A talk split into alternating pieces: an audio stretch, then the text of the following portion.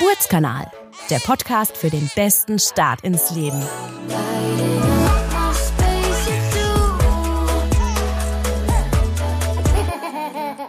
Liebe Zuhörerinnen und liebe Zuhörer, schön, dass Sie wieder mit dabei sind.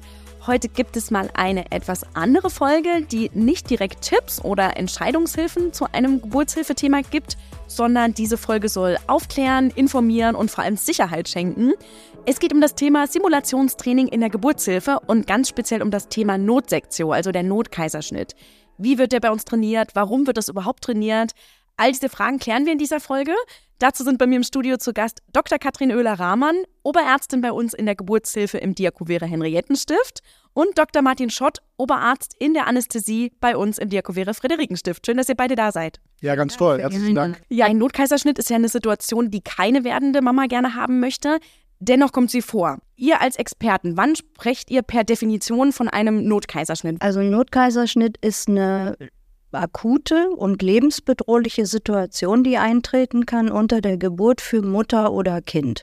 Und jetzt kann man sich ja schwer was darunter vorstellen. Also wir haben zum Beispiel Konstellationen, wenn Nabelschnurvorfall ist oder wenn eine Uterusruptur ist oder eine Plazenta-Lösung oder wir eben unter der Geburt in dem CTG sehen, dass die, die Sauerstoffversorgung des Kindes wahrscheinlich reduziert ist, also dass das Kind in so eine Notsituation kommt mit seiner, mit seiner Sauerstoffversorgung. Dann würde man so eine Mikroblutuntersuchung machen und wenn die einen sehr, sehr niedrigen Wert zeigt, dann kann das auch ein Grund sein für eine Notsektion. Also ein akutes, lebensbedrohliches Ereignis ist der Grund, warum wir das machen. Genau, und von außen betrachtet muss man sagen, es ist eine Situation, die sich einen, durch einen hohen Handlungsdruck auszeichnet, einen hohen Zeitdruck. Man muss ein Team zusammenbringen. Es sind fünf Berufsgruppen, die sozusagen gleichzeitig beginnen müssen, um den Notkaiserschnitt durchzuführen. Wir haben zwei Patienten, also die Mutter und das werdende Kind.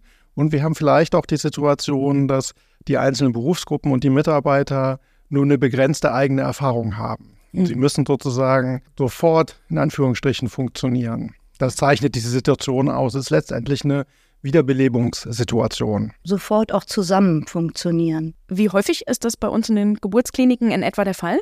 Also wir haben im Friederikenstift sind es ungefähr ein Prozent aller Geburten und im Henriettenstift sind es im letzten Jahr 2,2 Prozent gewesen. Also wenn wir das in Zahlen ausdrücken wollen, dann sind es im, im Frieda ungefähr 12 bis 15 Geburten im Jahr und im Henriettenstift sind es zwischen 50 und 60 Geburten im Jahr. Also das ist schon regelmäßig und ein immer wiederkehrender Notfall. Hm, aber es ist glücklicherweise nicht euer täglich Brot. Also, nee, also im Verhältnis auf die Gesamtzahl ist es selten, aber die Frau und das Kind, die es trifft, also die Familie, die es trifft, die trifft es eben zu 100 Prozent. Also schon allein aus dem Grund ist es auch lohnenswert, das sich anzugucken und zu trainieren muss es deswegen eben so regelmäßig geübt werden, weil es eben nicht euer täglich Brot ist? Oder wie würdet ihr das einschätzen? Ich denke schon. Also man kann es ja in der Zahl, wir haben jetzt ja ungefähr eine Zahl von 70 in beiden Standorten. Wenn man guckt, wir haben ungefähr 70 Narkoseärzte in beiden Standorten, dann kann man ja relativ einfach rechnen, dass es sozusagen einen Anästhesisten pro Jahr quasi betrifft. Das zeigt so ein bisschen, das gilt ja für andere Sachen im eigenen Haushalt, wenn man das nur einmal macht, wird es sozusagen schwieriger. Und ähm, wir wissen sozusagen auch aus Arbeiten, dass man eigentlich das Trainieren mindestens einmal pro halbes Jahr oder Jahr machen muss, dass es sozusagen in einem bleibt. Das heißt, man nimmt nicht einmalig an diesem Training teil, wie so eine Art Fortbildung, sondern ihr würdet sagen, man muss das wirklich regelmäßig trainieren, um up-to-date zu bleiben? Ja, immer wiederkehrend. Immer wiederkehrend muss man das trainieren in verschiedenen Konstellationen. Wie oft findet das bei uns statt? Also muss ich mir das vorstellen, einmal im Jahr oder ist es viel häufiger? Wir haben zwei verschiedene Herangehensweisen und äh, zwei verschieden ausstattbare Szenarien. Also im, im Friederikenstift hat die Abteilung von der Anästhesie die SIM mammt und dann eben zum Training nutzt und für die Abteilung zur Verfügung stellt. Und es gibt auch noch eine Mama Natalie. Das ist so eine Art Umschnallbauch in die man einen Uterus bauen kann, eine Plazenta, ein Kind und eben Vorrichtungen, um so künstliches Blut vorzuhalten. Und diese Szenarien, die spielen wir immer wechselseitig durch und wir sind also viermal im Jahr machen wir das Training im Henriettenstift und viermal im Jahr haben wir es im Friederikenstift gemacht mit diesen kleinen Szenarien. Und das große Szenario macht ihr unabhängig davon. Habt ihr jetzt im Friederikenstift? Einmal im Quartal quasi versuchen wir das zu machen. Also doch recht regelmäßig. Das ist jetzt ein großes Szenario. Was heißt? Also das ist letztendlich mit der Simram. Die Simram ist eine Simulationspuppe, ähm, die man auch in Narkose versetzen kann. Das ist eine Plastikpuppe, die natürlich keine Narkose braucht, aber man kann eben auch das Kind operativ entbinden. Also man kann richtig schneiden, man kann, wir nennen das Intubieren, den Beatmungsschlauch legen. Und ähm, wir haben eigentlich gemerkt, dass sozusagen die Synthese von beiden Trainingsphilosophien ideal ist. Also als Beispiel, wir fangen im Kreissaal mit der Mama Nathalie und einer Schauspielerin an, weil natürlich die Schauspielerin, meistens ist es eine Hebamme, das viel echter sprechen kann, als wenn dort eine Plastikpuppe liegt. Und wechseln dann im Flur auf die Simulationspuppe. Ähm, das ist eigentlich ein Artefakt, was man vernachlässigen kann. Also die Teilnehmer merken diesen Unterschied in der Nachbesprechung, sagen, das hat sie überhaupt nicht gestört. Aber das bietet halt für uns den großen Vorteil, dass die Puppe eben auch intubiert werden kann, dass sozusagen diese Operation geübt werden kann. Denn keine Schauspielerin, äh, an der Stelle würde das ja spätestens enden, das Szenario. Mhm. Ähm, das heißt, und das ist halt aufwendiger, wie Katrin schon sagte, weil wir haben fünf verschiedene Berufsgruppen. Wir haben die Hebamme, mit der ja das Szenario beginnt. Wir haben den Geburtshelfer, Geburtshelferin plus Meistens sind es zwei, also Oberarzt, Oberärztin und Assistent, Assistentin. Wir haben den Narkosearzt, Ärztin und die Narkose-Anästhesiepflege und die Operationspflege. Und das zeigt, dass wir letztendlich über ein Team von acht, neun, zehn Kolleginnen und Kollegen reden und fünf Berufsgruppen. Und dadurch wird es groß. Wenn hm. man jetzt einen geburtshilflichen Zwischenfall ähm, nur mit Geburtshelfern und Hebammen trainiert, hat man ein kleines Team. Und man kann es noch größer machen, wenn man die Kinderärzte mit dazu nimmt dann hat man alle Beteiligten sozusagen dabei und man hat ja vielleicht auch noch die Familie und die Angehörigen dabei, die sind ja auch Teil.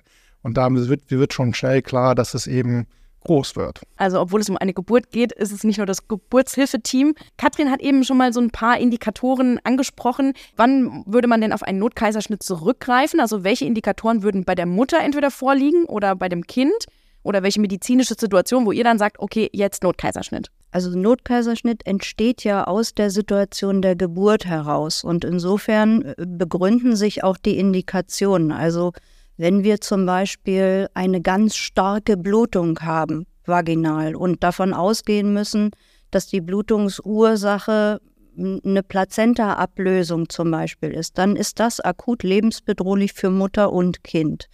Oder wenn wir den Verdacht haben, dass es zu einer Uterusruptur gekommen ist, also wirklich einem Einreißen der Gebärmuttermuskulatur und einer dann eben nicht gewährleisteten Versorgung, Durchblutungsversorgung des Kindes und eben auch Blutverlust für die Mutter wieder. Oder wenn auch manchmal internistische Erkrankungen die Mutter haben kann, also wenn die jetzt zum Beispiel auf einmal schockig wird, aus welchen Gründen auch immer, oder wenn sie eine Fruchtwasserembolie hat oder einen eklamptischen Anfall und plötzlich nicht mehr ansprechbar ist, dann ist ja auch die Versorgung des Kindes nicht mehr gewährleistet, dann wäre das eine Indikation. Und es gibt eben auch Konstellationen, wenn Kinder quer liegen oder wenn es sich um sehr junge, kleine, zierliche Kinder handelt und der Muttermund eröffnet ist und dann der Kopf den Beckeneingang oder der Steiß den Beckeneingang nicht abgedichtet hat, dass es zu einem Nabelschnurvorfall kommen kann.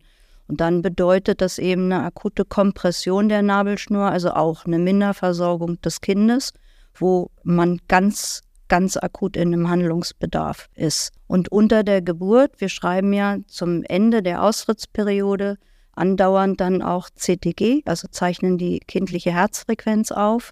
Und es gibt bestimmte Herzfrequenzmuster, die einen vermuten lassen, dass das Kind in eine Sauerstoffunterversorgung gerät. Und manchmal sind die Muster so eindrücklich, dass man gar keine weitere Diagnostik macht, sondern sagt, nee, das Kind ist wirklich akut gefährdet, wir wählen jetzt diesen Weg. Und manchmal macht man noch eine Art Mikroblutuntersuchung, wo man eben den Sauerstoffgehalt des Kindes im Blut feststellen kann. Und wenn das unter einem bestimmten Wert ist, dann weiß man auch, aha, es droht eine fetale Azidose, jetzt ist kein anderer guter Weg mehr möglich. Und dann sagt man der Frau, wir haben einen Notfall, wir machen jetzt einen Notkaiserschnitt, wir besprechen nachher nochmal die Details, aber wir machen jetzt erstmal was. Das sind jetzt die konkreten Indikationen, die du sagst. Was würde dann in eurem Training Step by Step passieren, beziehungsweise dann natürlich auch äh, übertragen in die Realität? Da trifft jemand die Entscheidung und sagt, okay, das und das liegt vor. Wer trifft die Entscheidung und was passiert dann Step für Step in eurem Training? Ja, bei dem Training machen wir es so, dass wir das wirklich komplett nachbilden. Wir haben ja zwei verschiedene Situationen. Wir haben einmal ähm, die Kirche Rode in der jetzigen Geburtshilfe die Situation, dass dort ja Teams vorhanden sind, ein Team vorhanden ist, was ja nur Geburtshilfe und Gynäkologie macht. Im Friederikenstift sieht das anders aus. Da läuft ja ein normales Krankenhaus nebenan. Deswegen fängt das wirklich in der Kreissaalkabine an ähm, mit einem Fall, ähm, der fiktiv ist, aber auch mit der Schauspielpatientin. Und es trifft auch erst die Ehepamme quasi ein und kommt auf ein Szenario, wo sie dann sich Hilfe holt durch den Geburtshelfer, Geburtshelferin und das Team an einem gewissen Zeitpunkt entscheidet, den Alarm zu lösen und die lösen den Alarm aus und die Kollegen, die diese Notfallhandys tragen, sind überall im Haus bei ihrer eigentlichen Arbeit. Also die stehen nicht im Flur bereit, weil das wäre nicht die Realität, sondern die stehen quasi im Operationstisch in der Unfallchirurgie im Friederikenstift, so wie das sein kann, ähm, oder bei euch sind ähm, im, im Neubethesda sind in den Bereichen, wo sie eben arbeiten. Das ist ein ganz wesentlicher Punkt, weil dann sind eben die Zeiten realistisch. Und man hat, es ist eine Notfallsituation, wo man ganz wenig Zeit hat. Das heißt, es wird nach, dieser Alarm wird quittiert, es wird äh, gelaufen und es wird sozusagen an der Stelle trifft man sich. Und das zeigt so ein bisschen auch das Spannende dieser Trainings, wenn man nicht vorhersagen kann, in welcher Reihenfolge die Kolleginnen und Kollegen ankommen. Das heißt, die müssen sich ja finden und das läuft auf einen gemeinsamen Prozess zu, nämlich dieser Entbindung äh, des Neugeborenen. Du sagst, also, man trifft sich an einer Stelle, wo, wo genau, ist das eine örtliche Stelle? Genau, im Notfall-OP, sozusagen okay. den Kreißsaal-OP. Das ist so ein bisschen wie wenn man sich zum Busfahren verabredet, aber es müssen halt alle gleichzeitig am Bus sein, weil sonst kann der Bus quasi nicht losfahren. Und ähm, das heißt, wenn die Operationsschwestern fehlen oder Pfleger, startet der Prozess nicht. Und das ist die große Herausforderung und deswegen glauben wir, das, das muss man auch üben. Ähm, also es geht gar nicht so nur um technische Dinge, sondern es geht auch um nicht technische, also Kommunikation oder non-technical Skills, wie man auf Englisch sagt. Wie kommuniziere ich? Welche Informationen weiter werden gegeben? Oder auch durchaus, wie spreche ich mit den Patienten? Was sage ich denen? Macht es, da gibt es eben auch Tipps und Tricks, wie man mit denen spricht, um sozusagen die Situation ihnen zu vermitteln aber auch nach vorne arbeiten zu können, weil man hat nicht viel Zeit für viele Sätze. Auf der anderen Seite brauche ich natürlich auch eine Patientin, die in Anführungsstrichen mitmacht. Und einer setzt sich im Prinzip den Hut auf und übernimmt dann aus oder wird so ein bisschen zum Sprachrohr den verschiedenen Berufsgruppen zu sagen, um was für eine Situation sich das eigentlich handelt. Weil für Martin als Anästhesist ist es was ganz anderes wichtig als jetzt zum Beispiel für einen Kinderarzt, der dazu kommt, der erstmal wissen möchte, handelt sich das um ein reifes Kind oder ist das eine Frühgeburtlichkeit? Und für Martin ist eher wichtig, ob die Frau irgendwelche Vorerkrankungen hat, ob die eine Allergie hat gegen irgendwas. Also der, der dann sich den Hut aufsetzt und die Information immer weitergibt, der sollte alle Berufsgruppen im Blick haben, weil natürlich ist auch für eine Hebamme wieder, die dazukommt, wieder was ganz anderes wichtig. Was ist denn schon gemacht? Wo kann ich anpacken? Oder eben auch zu sagen, bitte kümmer du dich doch jetzt mal um den Vater oder um die Begleitperson. Also das ist eben auch die Herausforderung dann. Ist das immer unterschiedlich, wer sich da den Hut aufsetzt? Es gibt sicherlich zwei, sag ich mal, es ist sicherlich der Geburtshelfer, die Geburtshelferin, die sozusagen den Kaiserschnitt leitet, ist von der operativen Seite, sage ich mal, sicherlich derjenige, der ja dann auch den Start selber setzt. Und das ist vielleicht noch kurz zu erwähnen. Es müssen halt alle gleichzeitig an der Bushaltestelle stehen, damit man, man hat ein relativ kurzes Fenster. Ähm, wir müssen ja eine Vollnarkose machen. Das ist eine Vollnarkose, die natürlich so dosiert ist, dass das Kind nicht schlafend in Narkose rauskommt, sondern das muss atmen, das muss ähm, sozusagen eben nicht in, in einer tiefen Narkose sein. Und das setzt ein relativ kleines Fenster und setzt voraus, dass alle Beteiligten wissen, was sie tun. Äh, man hat eben keine Zeit, nochmal was nachzuarbeiten dann. Das ist so ein bisschen die Herausforderung, äh, muss man sagen, sodass nach meiner Erfahrung wir sicherlich auf dem, an der Seite des Operationsteams den Geburtshelfer haben und den Narkosearzt, Ärztin auf der anderen Seite, die jeweils so ein bisschen die feine Abstimmung ähm, quasi machen. Aber äh, man kann es nicht immer ganz voraussagen, was passiert bei den Trainings. Und das ist ja das Spannende. Äh, manchmal ist es ein nicht zu findender Lichtschalter oder die Verstellung des Tischs oder äh, Details der Räumlichkeiten, die ähm, alles total behindern. Das ist der eine Aspekt und wir kommen hier gleich noch auf die Nachbesprechung. Ich glaube, es ist extrem wichtig, eben auch zu verstehen, was ist für mich wichtig, das weiß ich, aber was ist für Katrin wichtig? Was ist ihre, sag ich mal, auf der To-Do-Liste ganz weit vorne? Und wenn wir das voneinander wissen, dann können wir auch miteinander arbeiten und uns das Leben leicht machen. Mhm. Du hast zwei Punkte angesprochen, auf die ich noch kurz eingehen will. Du hast Vollnarkose gesagt, das heißt, bei einer Notsektion geht es gar nicht anders. Das ist dann immer eine Vollnarkose. Genau, wir schaffen es zeitlich äh, nicht. Wir können einen liegenden Periduralkatheter, einen Schmerzkatheter können wir aufspritzen. Das braucht zehn Minuten. Die zehn Minuten haben wir nicht. Ähm, das ist in der Abgrenzung zu der sogenannten eiligen Kaiserschnitt äh, ist das eine Abgrenzung, die man mit den Geburtshelfern macht. Das heißt, der Geburtshelfer, Helferin, Katrin würde mir sagen, wir haben Zeit dafür oder wir haben keine Zeit. Bei der Notfall-Kaiserschnitt hat man per Definition keine Zeit dafür. Wenn wir Narkose einleiten, haben wir innerhalb von einer Minute eine Patientin, die man operieren kann. Aber das heißt, es ist sehr fokussiertes Arbeiten auf die wichtigsten Sachen reduziert. Ähm, und es gibt ab einem gewissen Punkt, wenn wir die Narkose eingeleitet haben, keinen Weg mehr zurück. Also deswegen ist es wichtig, dass alle bereit sind, wenn die Operationsschwester als Beispiel feststeht, ihr fehlen wichtige Teile des Instrumentariums und wir haben die Narkose eingeleitet, dann ist das nicht gut. Es müssen alle bereit sein, lieber einen Moment warten, dass alle fertig sind. Und deswegen ist Kommunikation auch so wichtig und dass man auch den Mut hat, und das kann man eben auch trainieren, stopp, wir haben ein Problem, ähm, wir müssen das und das noch machen. Ich will einen Punkt noch kurz ansprechen. Du hast eben gesagt, es ist eine spezielle Narkose, weil ja auch noch ein, ein Baby im Bauch ist, ein ungeborenes Baby. Wie unterscheidet sich dann die Narkose zu einer, zu einer normalen Operation? Also unterscheidet sich beispielsweise auch die Zusammensetzung im Narkosemittel, weil man sagt, du sagtest gerade, ja, das Kind muss rauskommen und atmen. Opiate sind Brüder vom Morphium oder Schwestern, wenn man so will, also starke Schmerzmittel, die aber auch die Atmung reduzieren oder leben und die lassen wir weg, äh, solange bis das Kind abgenabelt ist. Und das zeigt halt auch, dass wir nur dieses kurze Fenster haben, damit die Schwangere wirklich tief schläft und davon nichts mitbekommt. Ähm, und äh, normale Narkosen machen wir immer mit Opiat, um eben ein starkes Schmerzmittel geben zu können.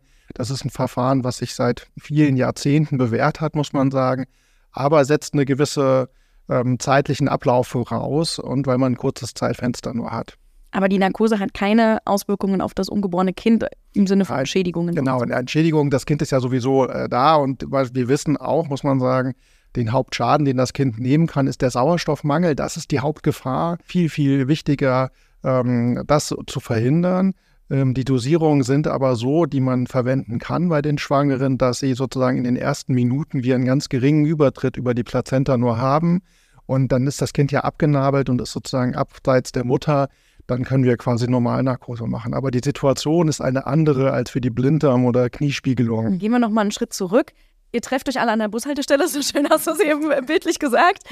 Wo ist das? Das ist schon sozusagen schon im OP-Saal. Was erfolgt dann Step für Step? Ihr macht zuerst die Narkose, was ist mit dem Vater? Was passiert Step für Step? Also im Prinzip kommen ja alle gerannt. Ne? Erstmal kommen alle gerannt zu der Bushaltestelle und in dem Rennen erfolgt schon ein erster Informationsaustausch. Also die Patientin wird gefahren und es verbleibt dann eben eine Person im Kreissaal, die mit, dem, mit der Begleitperson redet und sagt, was passiert jetzt überhaupt, wir geben gleich ein Feedback und die anderen laufen alle mit und dann ist im Prinzip an der Bushaltestelle, also im Notsektio-OP, kommen alle Teams zusammen. Und dann macht man nochmal ganz kurz, was ist die Situation, damit alle das Gleiche gehört haben und dann geht es eigentlich los. Dann fangt ihr an mit der Narkose. Genau, man bereitet die Patientin sozusagen vor, sie wird auf den OP-Tisch gelegt und dann äh, ist halt wichtig, dass man, wir nennen das Closed-Loop-Kommunikation, ähm, weil wir wissen, wenn ich etwas denke, habe ich es noch nicht gesagt. Wenn ich es gesagt habe, ist es noch nicht verstanden und auch entsprechend nicht gemacht. Dass ich sozusagen, wenn Katrin mir sagt, um was es sich sozusagen handelt, dann würde ich zurückgeben, ich habe es verstanden oder würde nochmal nachfragen. Also das nennen wir Speak Up, dass man alle Berufsgruppen eben motiviert, auch zu sagen, wenn sie ein Problem haben und nicht sozusagen das zurückstellen. Das ist ein ganz wichtiger Punkt. Also die Closed-Loop-Kommunikation und Speak Up. Ähm, und den ersten Punkt haben, haben wir sozusagen, wenn alle Teams fertig sind. Also wenn das OP-Team fertig ist, die Patientin entsprechend vorbereitet und wir mit der Narkose anfangen können. Das ist sozusagen der Point of No Return, wo wir dann, wenn wir den überschritten haben, kommen wir nicht mehr zurück. Und das ist ja die Besonderheit dieser Situation. Wir können nicht einfach sagen, wir fangen nochmal von vorne an. Dann würde die Narkose eingeleitet werden und wenn die Narkose und der Atemweg gesichert ist, die Narkose eingeleitet, würden wir dem Geburtshelferin, also in dem Fall Katrin, das Signal geben, okay, ihr könnt anfangen. Ähm, und dann dauert es äh, erfahrungsgemäß eine halbe Minute bis Minute, bis das Kind eben da ist. Dann kommt der nächste Schritt und wir kriegen die Information, das Kind ist quasi da, weil dann können wir die Narkose vervollständigen. Und dann haben wir eine Situation, dass das Kind an die Hebamme geht oder an den, an den Kinderarzt, ähm, dass dann eine Art Team-Timeout, wie wir das nennen, stattfindet, dass sich alle einmal besprechen, weil das ist der erste Punkt, wo jetzt Ruhe einkehren kann. Genau, in der Zeit, wo ihr die Narkose macht, bedeutet das äh, für das ganze, die ganzen Menschen des Teams, die abwärts des Tuches sind, also für die OP-Schwestern zum Beispiel, eine äh, zieht sich steril an, die andere reißt im Prinzip diese Kiste auf, wo das ganze Instrumentarium drin ist für die Notsektion. Eine Hebamme kommt nochmal, lagert die Frau mit. Ein zweiter Assistenzarzt kommt nochmal, lagert die Frau mit. Und ähm, wir, also derjenige oder diejenigen, die operieren, ziehen sich im Prinzip doppelt Handschuhe an, schmeißen sich einen Kittel über und dann, wenn die Narkose, wenn ihr die Narkose gemacht habt, dann gebt ihr das Signal, ihr könnt jetzt schneiden. Und dann schließt sich der Kreis wieder und sagen, wir haben verstanden, wir können jetzt schneiden, wir fangen jetzt an. Es wurde eben gesagt, eine halbe Minute bis Minute. Ja. Das sind ja wirklich wenige Sekunden. Ja. Hat das einen Grund auch mit der Narkosegabe, dass ihr sagt, okay, jetzt ist die Narkose drin, damit das eben nicht auf das Kind übergeht? Oder was hat das für Gründe, warum das jetzt so schnell gehen muss? Ja, genau, das ist der Grund. Also zum einen ist es ja eine lebensbedrohliche Situation ja. für Kind und oder Mutter, äh, wo wir wissen, dass sozusagen zu wenig Sauerstoff da ist und das Kind in akuter oder die Mutter in akuter Lebensgefahr ist. Und wir haben die Situation, dass wir eben von der Narkose her ungefähr für, sag ich mal, zwei, drei Minuten gute Bedingungen haben, die es der Geburtshelferinnen, Helfer leicht macht, quasi das Kind zu entwickeln. Unterm Strich muss man vielleicht sagen, Katrin, man braucht eigentlich relativ wenig Instrumentarium eigentlich für die Sekzo. Also wir brauchen nicht zehn verschiedene äh, Instrumente und Schraubenzieher. Man braucht relativ wenig eigentlich dafür. Und das ist wirklich runtergebrochen auf das Wichtigste, sterile Handschuhe, der Abdeckung, die erst kommen, dann das Desinfektionsmittel, weil das ist der Situation geschuldet, dass es ein Notfall ist. Im Internet liest man von dieser berühmten Entschlussentwicklungszeit. Ja, habe ich vorhin schon dran gedacht. Das haben wir nämlich noch nicht angesprochen, weil Was das ist wirklich eine Art gesetzliche Vorgabe. Also das ist äh, in den Richtlinien, die zu erfüllen sind, ähm, um eine adäquate Geburtshilfe leisten zu können. Das ist eine Entscheidungsentbindungszeit und die ist gefordert, dass sie unter 20 Minuten liegt. Und das ist natürlich nur die Obergrenze dessen, was man gern erreichen möchte. Und wenn wir in diesen Teams, in denen wir in unseren Kliniken ja arbeiten, ähm, haben wir ja ein breites Team. Wir haben ja äh, wirklich alle Berufsgruppen mit an Bord. Also insofern ist das eine Zeit, die wir Gott sei Dank immer schaffen und ja, auch Gott sei Dank meistens deutlich, deutlich unterschreiten. Wo kommen die 20 Minuten her? Also hat das auch medizinischen Background, dass man sagt, okay, das, es muss unter diesen 20 Minuten liegen? Ja, man weiß, dass also nach dieser Zeit, wenn Kinder azidotisch sind, das Outcome deutlich, deutlich schlechter ist. Das heißt, dass wenn die äh, Kinder länger als diese Zeit in einer Sauerstoffunterversorgung sind, dass die wirklich, wirklich nachhaltig äh, für ihr Leben mit Beeinträchtigungen leben werden. Früher war es eine halbe Stunde, dann gab es eine Menge Studien dazu und dann ist das reduziert worden auf diese 20 Minuten. Mhm. Ihr habt gesagt, ihr trainiert das mit einer Puppe.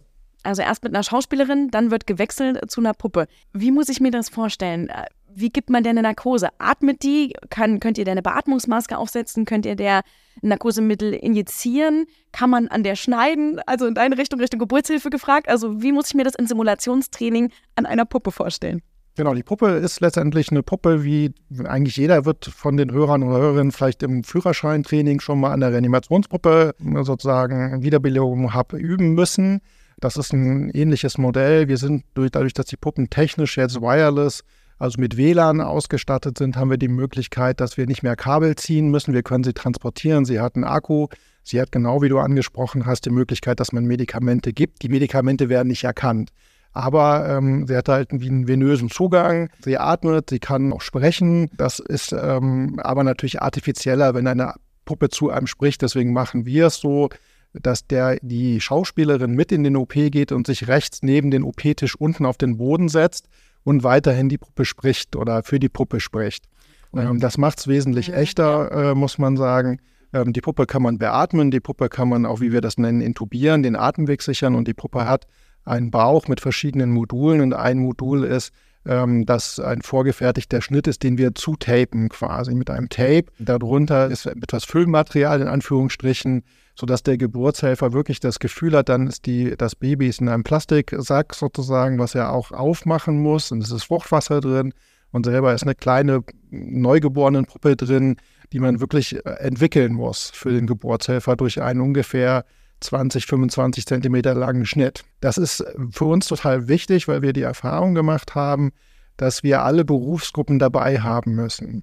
Also für den Geburtshelfer und Anästhesisten wäre vielleicht reicht es, wenn es bis zum Schnitt geht. Aber wenn die OP-Schwester oder der OP-Pfleger nichts zu tun hat und immer nur Zuschauer ist und so muss er selber mit anreichen. Ähm, das ist ein ganz, ganz wichtiger Punkt, dass man alle beteiligten Berufsgruppen auch wirklich was zu tun gibt. Und das Szenario endet wirklich, also wenn das Kind entwickelt wird, haben wir einen Handyton mit einem Geräusch, dass es zum Beispiel schreit, weil dann ist es für die Hebamme klar, die das Kind entgegen nimmt, okay, das Kind schreit. Äh, fühlt sich viel echter an. Das Kind ist auch so ein bisschen eingeglitscht. Ähm, es ist natürlich auch eine Plastikpuppe. Dadurch wird es aber relativ echt.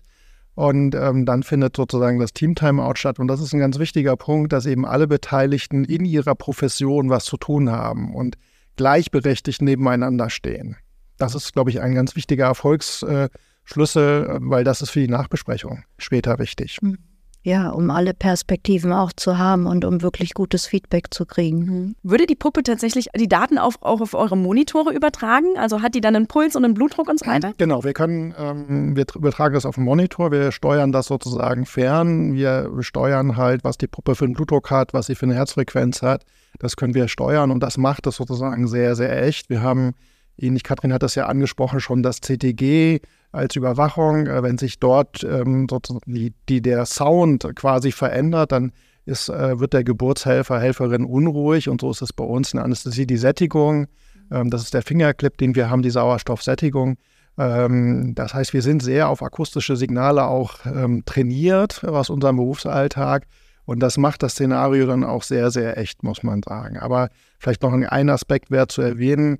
Es soll aber auch die Situation eines geschützten Lernens sein. Das ist wirklich ein, man muss sagen, intimes Lernen. Das muss man vorher besprechen, dass nichts nach außen dringt. Es geht wirklich um einen gemeinsamen Lernerfolg und Effekt und wir nennen das geschütztes Lernen.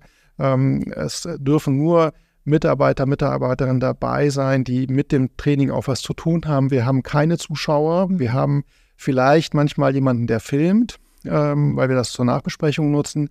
Aber es ist keine öffentliche Veranstaltung. Ne? Das ist ganz, ganz wichtig, weil alle Teilnehmer müssen sich geschützt fühlen. Es muss auch die Möglichkeit geben, über Gutes und Schlechtes nachher reden zu können. Das kann ich nur offen, mal plakativ gesprochen, wenn der Chef einem nicht dauernd über die Schultern guckt. Hm. Und das sind auch beide Sachen, die hinterher rauskommen. Also es sind die Non-Technical Skills und es sind Technical Skills. Also anzusetzen dann primär an der Kommunikation in der Nachbesprechung. Und wir haben das schon, also eigentlich jedes Mal erlebt, dass irgendwas Neues auftaucht, wo vorher gar keiner sich gegenwärtig war, dass das ein Problem sein könnte. Also wir hatten zum Beispiel so eine Situation, dass es am Kreissaal an der Tür gibt es einen, einen Code, den man eingeben muss. Und wenn die Kinderärzte von vorne kommen und den Code nicht parat haben, dann kommen die nicht rein. Und man fragt sich, wo sind denn die Kinderärzte und wartet und wartet. Und dann gab es eben den Vorschlag, da so ein Buzzer an die Tür zu machen, dass dann wirklich jeder reinkommt. Und das fällt einem nur auf, wenn man hinterher reevaluiert und mhm. aus jeder Berufsgruppe hört, was war denn schwierig. Und gerade auch Technical Skills, das wird dann nicht im, im Detail besprochen. Also es wird keiner vorgeführt und alle Informationen, die ausgetauscht wird, bleibt auch in diesem Raum, bleibt in diesem Team.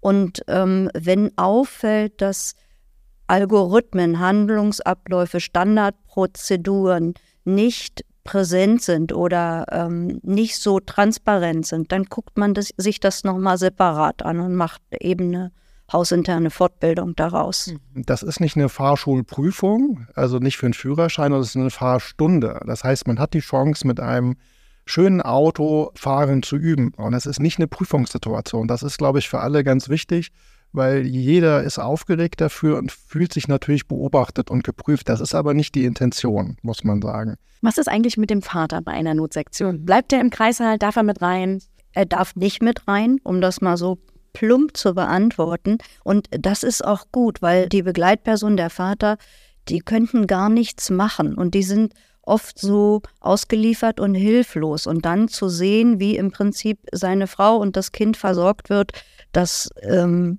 tut nicht gut. Mhm. Der Vater bleibt im Kreissaal, Begleitperson bleibt im Kreissaal erstmal. Die werden nochmal informiert, was jetzt eigentlich passiert ist und was jetzt gleich passiert. Und dann sind die oft die Ersten, die zu den Kindern gebracht werden. Also wenn dann das Feedback kommt von den Kinderärzten, so ähm, das Kind ist stabil, holt doch mal den Vater, dann bringt eben die Person, die bei dem Vater geblieben ist, den mit zu den Kinderärzten, dass eine erste Entlastung auch da ist, dass erste Fotos entstehen können und dass so ein Vater dann eben auch hinterher seiner Frau sagen kann, weißt du was, es war alles gut, ich war dabei. Hm. Also er ist dann sozusagen der Erste, der das Baby meistens, ja, im Arm hält. Hm. Mhm. Wie ist das beispielsweise bei Frühchen? Das ist ja jetzt im Henriettenstift bei euch in Kirchrode mhm. gar nicht mal unbedingt eine Seltenheit sozusagen. Mhm. Hat das Einfluss auf die Notsektion? Ja, das hat Einfluss, weil die Vorbereitungen nochmal ein bisschen anders sind. Also da ist ja immer ist ein Kinderarzt dabei und ähm, die holen sich dann auch noch mehr Support, wenn die wissen, es ist ein Frühchen, weil natürlich die Versorgungseinheit vorbereitet werden muss. Und für den, der operiert, ist es ideal, wenn man diese jungen Kinder entwickelt bekommt in der erhaltenen Fruchtblase erstmal und weil es schon da einfach ist fürs Kind. Und wir versuchen dann schon auch, obwohl das so eine Ausnahmesituation ist, Ruhe zu bewahren und wenn wir das Kind entwickelt haben, das etwas unter Plazentaniveau zu halten, damit die Rest, das Restblutvolumen, was in der Plazenta noch ist, wenn die jetzt nicht gelöst ist und da auch schon rumschwimmt, dass dieses Restblutvolumen dem Kind einfach noch zugeführt wird, also dass das noch Richtung Kind fließt und dann erst abzunabeln. Und das kann man sozusagen auch trainieren mit eurer Puppe oder mit eurem Anschnallbauch? Kann man trainieren, ja. ja. Es geht ja gar nicht in den Trainings, sage ich mal, um schlimmste Notfälle. Wir trainieren dieses Format des Notfalls. Wir wollen aber eigentlich den Ablauf normal halten. Also hm. die Patienten sind nicht super kompliziert von ihrer Geschichte, ähm, weil wir einfach wissen, dass das einen viel größeren Effekt hat, das normale in Anführung, den normalen Notfall zu trainieren, um den Mitarbeiterinnen und Mitarbeitern Sicherheit zu geben, weil wir auch bewusst fokussieren wollen, schaut mal, was alles gut klappt. Dass die vielleicht aus dem Training rausgehen und sagen, okay, die drei Details können vielleicht nächstes Mal besser sein, aber es klappt eigentlich schon ganz gut, weil das schafft ja eine erhebliche Sicherheit. Und das ist so ganz lustig. Wir haben einen Anästhesiepfleger in der Ausbildung, der jetzt fertig ist und der jetzt zweimal ein Training gemacht hat. Also wir trainieren immer zwei Durchläufe und jetzt das erste Mal ähm, einen Notfallkaiserschnitt in echt hatte und der dann nachher meinte, das war jetzt meine dritte Notsektion. Zwei habe ich in Simulation gehabt, eine echte und das war total gut. Und das ist ja das, die Rückmeldung, die wir brauchen, mhm. dass die Leute einfach wissen, okay, so geht das. Und das ist wie beim Autofahren auch. Wenn ich weiß, wo ich hin will, wo ich weiß, wie das Auto funktioniert, deswegen nicht Fahrprüfung, sondern Fahrschulstunde ähm, dann bin ich ein bisschen ruhiger und habe mehr Kanäle offen sozusagen und dann werde ich die schwierigen Aspekte, die vielleicht auch noch da auftauchen, viel besser bewerkstelligen können. Ja, weil mir die Hürden vorher schon klar sind und ich schon das Gefühl habe, ich bin schon mal über die Hürden gesprungen, das kann ich schon. Also auch wenn das Wort Notfall, Notsektor jetzt sehr oft gefallen ist, ihr wollt sozusagen, dass das ein normaler Ablauf für euch im Berufsalltag wird, ne? Ja. Jetzt ist es ja trotzdem relativ psychisch belastend wahrscheinlich für so eine Mutter und für so ein Kind, weil es einfach sehr, sehr schnell geht. Die Frauen haben primär immer eine Bezugsperson und das ist dann auch jemand, der eben immer eine persönliche Ansprache hat, der dann auch sagt, also keine Sorge, es ist jetzt ein Notfall, wir erklären nachher alles nochmal, aber wir machen jetzt erstmal. Und das merkt man auch in den Nachgesprächen mit den Frauen. Wenn die Teil hatten, wenn die wussten, das ist eine Ausnahmesituation und ich fühle mich aber aufgehoben, weil ich hatte eine gewisse äh, Form von Mitsprache bisher, dann ist auch hinterher das Trauma nicht so nachhaltig und nicht so so, so eminent. Also ist aber auch sozusagen das Wording in dieser kurzen Zeit sehr entscheidend, was ihr auch ja. in dem Simulationstraining, weil es ja eben auch eine Schauspielerin ist bis zum OP, genau. ja auch trainieren könnt dann. Ne? Das ist ja das, ist ja das Paradoxe. Es muss auf der einen Seite sehr schnell gehen, auf der anderen Seite haben wir immer fünf bis zehn Sekunden. Also wenn wir uns diese kurzen Zeiten nicht nehmen, wenn was unklar ist, wird das Ergebnis schlechter. Das heißt, wir nennen das 10 für 10. Das heißt, dass man durchaus in 10 Sekunden die nächsten 10 Minuten plant. Das ist äh, natürlich fiktiv, aber soll so ein bisschen unterstreichen, man muss aufpassen, dass man nicht Opfer von einem Handlungsdruck wird. Mhm. Und das kann man in der Simulation erfahren. Und das wissen wir aus Trainings, dass auch sehr gute Teams durchaus Fehler machen, dem Handlungsdruck und äh, zur Folge, anstatt wenn sie ganz kurz einmal innegehalten hätten, sich sortiert hätten, wäre es sozusagen in Anführungsstrichen besser ausgegangen. Und das ist ja das, was man in der Simulation sehr, sehr gut erfahren kann. Bei dieser Fahrstunde, wie gehe ich mit dem Druck um und vielleicht auch erlebe, hey, das war gut, dass Katrin und ich uns einmal kurz vorher abgesprochen haben. Und dann hatte die OP-Schwester auch Zeit zu sagen, hey, mir fehlt was als wenn alle nur blind nach vorne laufen. Und in der reellen Situation ist es auch einfach so, die Frau muss ja einwilligen. Ich kann ja nicht über ihren Kopf hinweg irgendwas machen und entscheiden. Also sie muss schon wissen, was ist denn jetzt hier eigentlich los? Was ist das Problem? Und muss sagen, ja, ich bin einverstanden. Okay. Und erst dann geht das los. Und auch das ist in der Simulation wichtig. Der Frau oder in dem Fall der Schauspielerin zu sagen, so und so sind Sie einverstanden? Das gehört mit dazu. Es gibt ja sonst bei einer normalen OP auch eine Aufklärung ein, für die Narkose. Das ist ja in dem Fall jetzt so nicht möglich. Wird die trotzdem in der kurzen Zeit nochmal gefragt, gibt es irgendwie Allergien oder Unverträglichkeiten? Oder? Genau, die wichtigsten Sachen fragen wir ab sozusagen. Und das ist halt auch Teil der Simulationsübung, weil wir nicht wissen, wer in welcher Reihenfolge an die Bushaltestelle kommt. Das heißt, man muss manche Situationen oder Informationen quasi wiederholen. Die wichtigsten Sachen sind sicherlich Allergien und ähm, vielleicht für mich auch wichtig in dem Fall, was ist die, der Grund für den Notfallkaiserschnitt? Wenn ich jetzt weiß, es ist eine schwere Blutung, dann fangen bei mir noch andere Vorbereitungen im Hintergrund abzulaufen. Ähm, aber es ist jetzt eigentlich unwichtig, ob es das dritte, vierte Kind ist ähm, und so weiter und so fort. Aber einmal sozusagen, was ist die Ursache, was sind Hauptprobleme, das muss man halt auch vielleicht nochmal zweimal wiederholen, weil erst treffen die UP-Pflegekräfte an, dann der Anästhesist. Das ist so ein bisschen äh, die Herausforderung, ähm, alle gleichzeitig an der Bushaltestelle stehen zu haben. Wagen wir noch mal einen kurzen Blick in die Zukunft. Ab dem Sommer gibt es die Henrike, das größte Mutter-Kind-Zentrum Norddeutschlands. Das ist die Zusammenlegung aus unseren Geburtskliniken. Was sind da eure Pläne für das Thema Notsektion? Notsektion-Training, wird es zusammengelegt? Wie wird es stattfinden? Habt ihr schon Ideen, Wünsche, Vorstellungen? Ich hoffe natürlich, dass wir das in der Frequenz, in der wir es im Moment umsetzen können, dass wir es so beibehalten können. Ja, ich denke, ne? Sprecht für uns. Ich glaube schon, haben wir schon Ideen, ähm, dass man vielleicht halt auch der erste Patient, die erste Patientin eben die Simmam sein wird in der Henrike, wo man ja. halt einfach gewisse Abläufe einfach mal üben kann. Die Simmam ist nicht krankenversichert, aber das kriegen wir hin, sozusagen. Das ist ja wie beim Kuchenbacken, wenn halt eine Zutat fehlt, schmeckt der Kuchen nicht. Ähm, und das kann durchaus für so einen medizinischen Ablauf auch so sein. Und wenn wir das durch die Simmam vorher rauskriegen, durch eine Simulation, ähm, und die Simulation ist da ein ganz wichtiges Tool, muss man sagen. Also eine perfekte Ausgangssituation für die Eltern, die ihr Kind dort kriegen werden. Es ja. wird geübt, es wird simuliert. Wir sind für viel Kuchen an der Bushaltestelle. ja, schön. Also das Notsektion-Training ist und bleibt ein wichtiger Bestandteil bei uns in den Häusern, damit sich die werdenden Eltern sicher fühlen können, damit bei euch jeder Handgriff im Notfall sozusagen sitzt. Toll, dass ihr damit so viel Engagement bei der Sache seid und euch da so einsetzt. Ganz lieben Dank, dass ihr heute bei mir wart. Bleibt weiter so engagiert bei der Arbeit und vielen Dank, dass ihr hier wart. Danke, Antonia. Ja, ganz vielen Dank. Geburtskanal, der Podcast für den besten Start ins Leben.